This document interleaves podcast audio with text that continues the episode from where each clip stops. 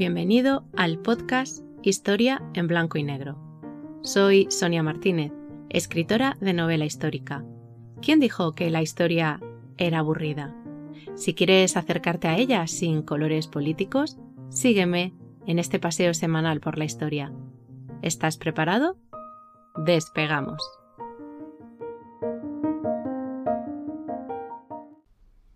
Capítulo 27 el heredero de Alfonso XIII.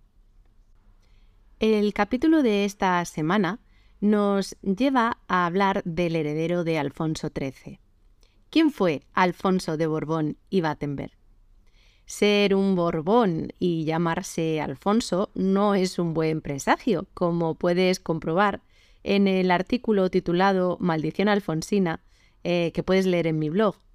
Sin embargo, no tiene nada que ver con el nombre, o al menos no solo con él, la malograda vida del heredero de Alfonso XIII.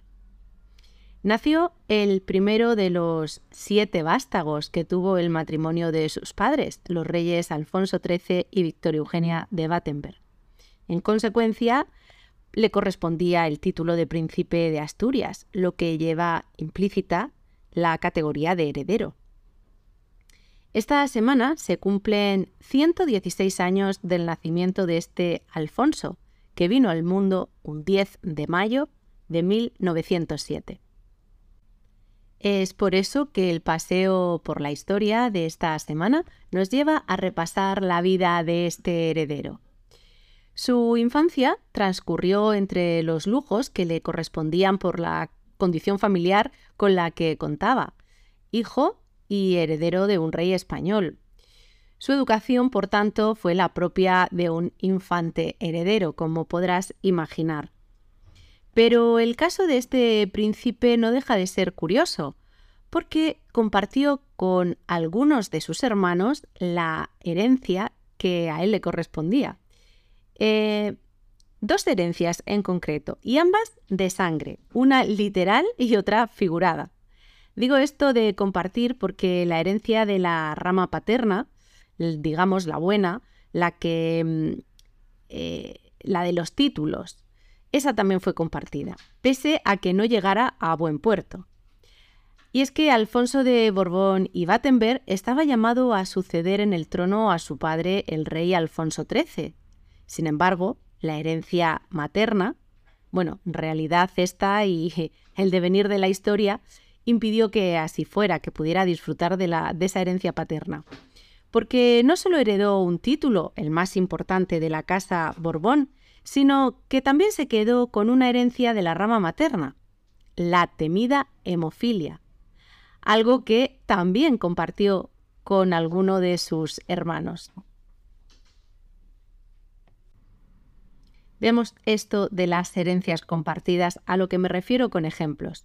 En el capítulo 7 de eh, la, novela En los ojos del rey, eh, podemos leer, tras un parto largo, venía al mundo mi heredero, y la felicidad que sentía era inmensa, un precioso bebé de ojos azules y rubio como su madre, más Battenberg que Borbón, pero en ese momento no sabía todavía cuánto.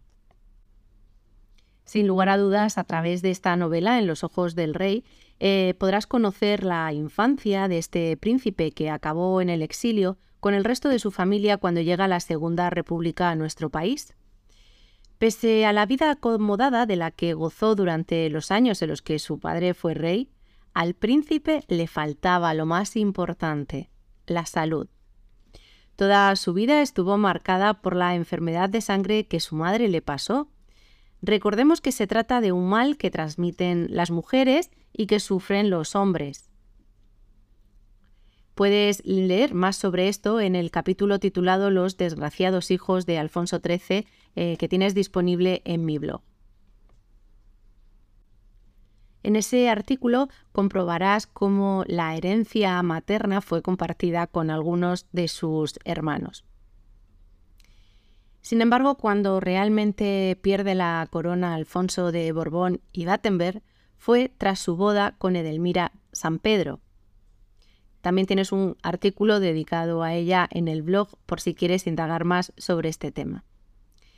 Claro que en el momento de la boda ni él ni su padre, eh, Alfonso XIII, sabían que daría igual todo lo que hiciesen, pues Franco tenía otros planes, como ya sabemos todos. Cuando Alfonso Príncipe se casó con la cubana Edelmira, perdió todos los derechos dinásticos por tratarse de un matrimonio morganático, es decir, esa unión entre personas de diferente rango. Entonces su padre lo obligó a renunciar a todos sus derechos, sucesorios, se entiende. Eh, es en la novela Ana no mires atrás, donde mm, puedes conocer bien la juventud eh, de este Alfonso, así como su vida hasta el momento de la muerte, estando ya en el exilio. El propio príncipe lo cuenta así en esta novela, en el capítulo 31. El rey tenía todo muy bien orquestado. Primero me hacía renunciar a mí por responsabilidad, porque el heredero no podía contraer matrimonio con una mujer de rango inferior. Nada de matrimonios morganáticos. Los Borbones nos casamos con princesas. En, realidad, la relación de Alfonso XIII y su heredero se vio rota definitivamente con este matrimonio. El rey nunca le perdonó a su hijo la vida libertina de la que gozaba y un enlace de tan bajo rango. Salvo en esto último, eh, sus vidas no fueron muy diferentes en cuanto a libertad y libertinaje. Es en el capítulo 31 también donde em, se, define así a Alfonso. Eh, dice, Alfonso era un hombre vacío, despreciado por todos y abandonado. Cuando su padre lo obligó a renunciar a sus derechos dinásticos, se rompió la relación paterno-filial. Nunca más volvieron a hablar. Y así fue, y así de triste es. Es que eh, las relaciones entre padres e hijos dentro de instituciones como esta que nos ocupa, la monarquía, son tan diferentes a las de cualquiera de los mortales que a veces nos resultan incomprensibles determinadas actuaciones. Esto es algo que estamos viviendo en la actualidad, se ha vivido en el pasado y si continúa la monarquía seguiremos viviendo y viendo. No podemos olvidar que, aunque humanos, deben guardar bajo llave eh, los sentimentalismos públicos y trabajar por un país, con independencia de sus errores que los cometen y grandes que sé por dónde vas. Hasta tal punto el rey eh, Alfonso XIII sintió que su hijo no estuvo a la altura del lugar que representaba, que ni siquiera acudió a su lecho de muerte. Así lo podemos ver también en, esta novela, Ana, no mires atrás. En el capítulo 32 dice, Al rey Alfonso, su padre, también lo avisé. Aunque conocía la mala relación entre padre e hijo, reconozco que su reacción me sorprendió. El orgullo se impuso al corazón y le, impidió acudir a despedir a su hijo. Hizo oídos sordos a la noticia que le estaba dando. Ese comportamiento me dolió. No lo comprendí nunca. Un hijo debe estar por encima de todo, incluso de una corona que por otro lado hacía tiempo que no tenía. Esto es tremendo, pero es una realidad.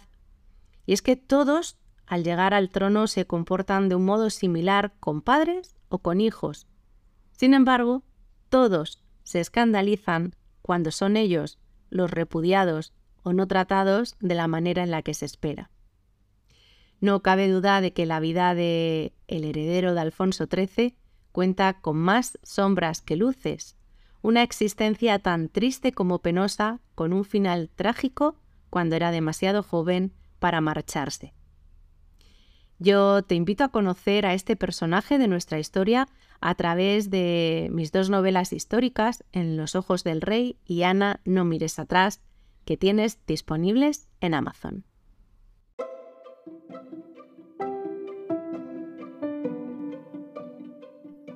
Gracias por acompañarme una semana más. No olvides compartir para ayudarme con la continuidad de este podcast. Yo te espero en el próximo Paseo por la Historia.